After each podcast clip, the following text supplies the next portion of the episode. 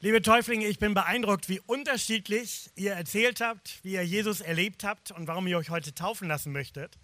Und ich möchte jetzt von jemandem erzählen, von einem Zauberer, der sich auch taufen ließ. Ich habe nämlich tatsächlich letztens einen Zauberer getroffen.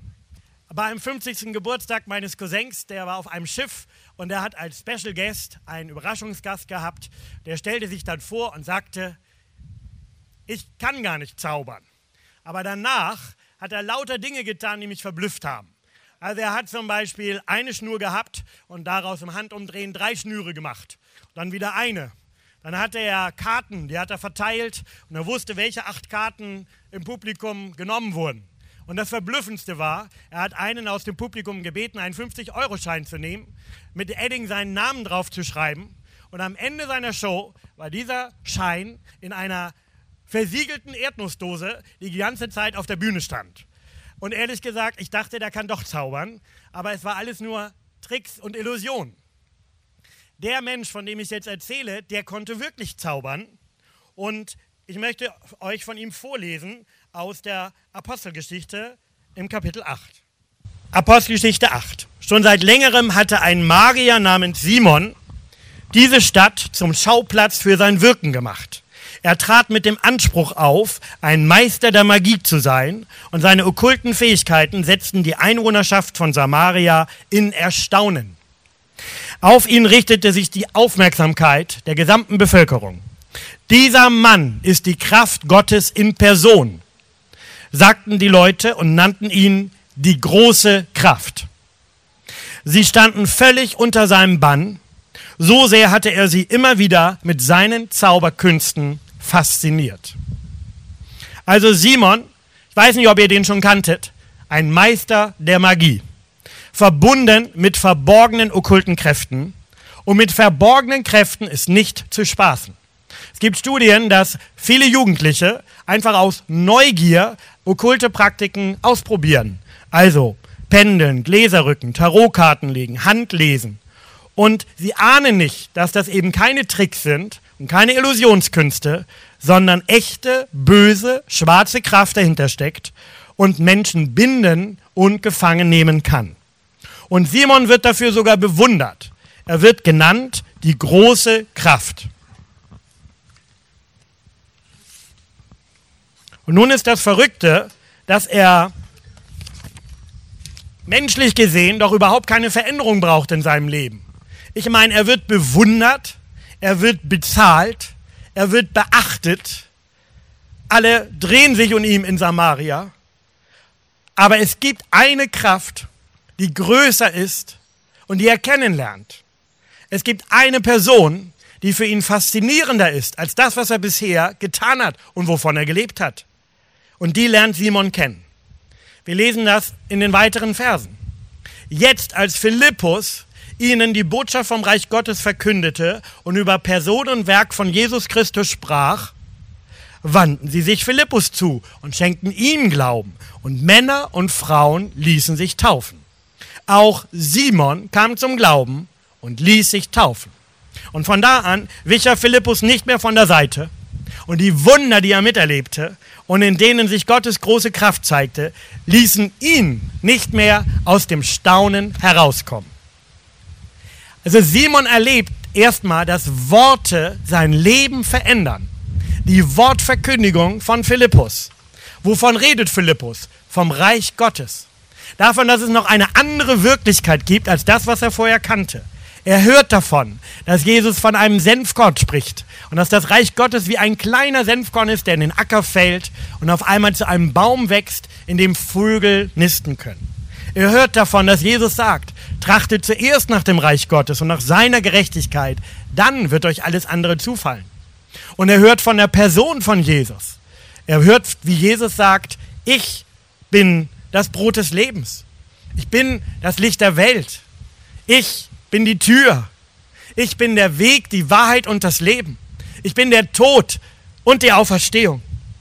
Ich bin der wahre Weinstock. Und Simon der Zauberer hört dann noch über das Werk von Jesus. Das heißt, er hört, dass Jesus Christus die Vergebung der Schuld am Kreuz erworben hat, dass er auferstanden ist und lebt. Natürlich hat Jesus nicht gesagt, ich bin der Tod, sondern ich habe den Tod überwunden. Wer also aufmerksam zugehört hat, das schneiden wir daher aus dem Tonband wieder raus. Das war ein Versprecher. Also Jesus hat den Tod überwinden, er ist auferstanden und er lebt. Und diese Worte, fand es beeindruckend, finden, dass Lucy gesagt hat, dass in einer Predigt sie berührt wurde, ihr Leben Jesus zu übergeben. Denn wir könnten ja denken, Mensch, es werden so viele Worte gesagt von Christen, ob nun als Predigt oder im Alltag. Aber diese Worte verändern den Zauberer Simon so sehr, sie berühren ihn und auch viele andere Männer und Frauen lassen sich in Samaria taufen. Er wendet sich ab von seinem bisherigen Leben und jetzt zu Jesus. Und der Mann, der die große Kraft genannt wurde, der schwarzen Magie, der vertraut jetzt einer anderen Kraft und einer anderen Person und folgt einer anderen Stimme, der Stimme seines neuen Herrn. Er taucht, er tauscht die Faszination für schwarze Künste gegen die Faszination ein, dass Gott Wunder tun kann bis heute. Und ich könnte jetzt die Predigt enden, weil man denkt, ach ja, ist ja wunderbar, er lässt sich taufen, Happy End, alles gut.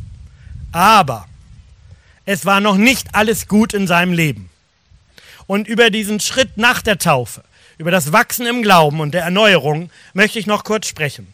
Denn es ist ganz erstaunlich, erstmal, dass Philippus überhaupt in Samaria predigt, weil das heißt, dass das Christentum nicht nur eine kleine Sekte bleibt in Jerusalem, sondern in die ganze Welt geht, und zwar zu Menschen, die eigentlich ganz andere Glaubensvorstellungen hatten.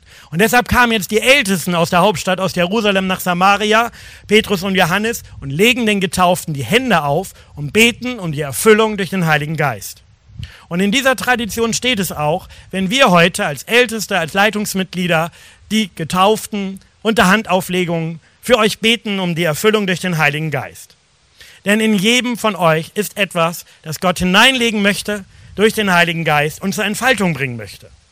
Denn zur Fülle des Heiligen Geistes gehört eine Vielfalt an Geistesgaben. Im Neuen Testament stehen über 30 Geistesgaben, die Jesus bereithält und in jedem von euch Täuflingen, jedem Christen möchte er mindestens eine Gabe zur vollen Entfaltung bringen.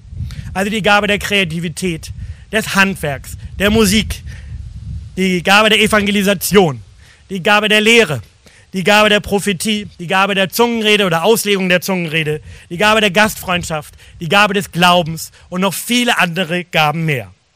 Ein einzigartiges Gabenprofil hat jeder von euch, der sich heute taufen lässt und Gott möchte das ganz groß rausbringen. Damit will er seine Gemeinde und seine Welt bauen. Und nun tun das Petrus und Johannes. Sie legen den Getauften die Hände auf. Das hat eine Wirkung auf sie. Und jetzt kommt der junge Glaube von Simon, dem ehemaligen Magier, in eine sehr ernsthafte Krise.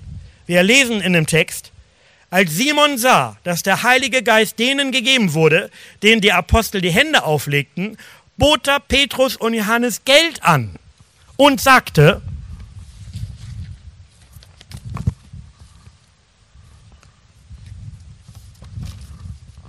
Gebt mir Anteil an dieser Kraft, damit auch bei mir jeder den Heiligen Geist bekommt, dem ich die Hände auflege.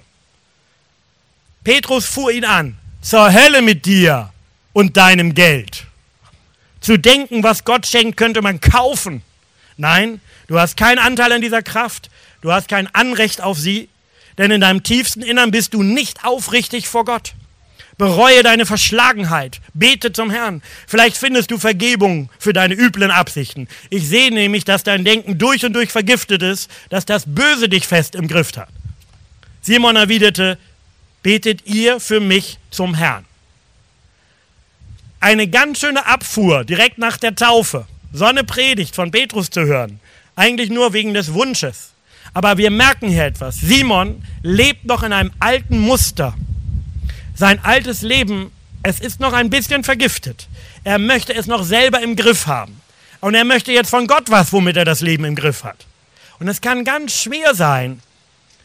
Man kann noch gebunden sein an wiedergöttliche Kräfte, an selbstsüchtige Muster und muss die befreiende Kraft des Evangeliums noch weiter erfahren. Und er denkt jetzt, dass er mit dem Heiligen Geist sowas wie Zauberkünste hat. Dass er Leuten die Hände auflegt und dann was Besonderes passiert. Diese Fähigkeit will er kaufen, die will er haben er will alles im Griff haben. Und das ist ein Irrtum. Denn auch als Getaufter, als getaufter Christ und auch als langjähriger Christ ist uns nicht versprochen, dass wir alles im Griff haben, sondern Diese große Kraft, die Gott hat, kann niemand kaufen, die kann niemand haben. Darüber können wir nicht verfügen, sondern Christ sein und Christ bleiben bedeutet die Kontrolle über das Leben abzugeben und zu lernen, Gott zu vertrauen. Die eigene Kontrolle abzugeben und lernen, Gott zu vertrauen. Und die einzige Kraft, die wir dann noch haben und die wir auch zur Verfügung haben, ist die Kraft der Bitte. Wir können Gott bitten und vertrauen. Und wenn wir als Älteste zum Gebet bei Krankheit gerufen werden, dann haben wir eben nicht eine eigene Fähigkeit oder Kraft, sondern wir haben nur, wir haben die Kraft der Bitte, Gott zu bitten, dass er den Kranken wieder aufrichtet. Und solche Wunder tut Gott. Ja, tut sie bis heute.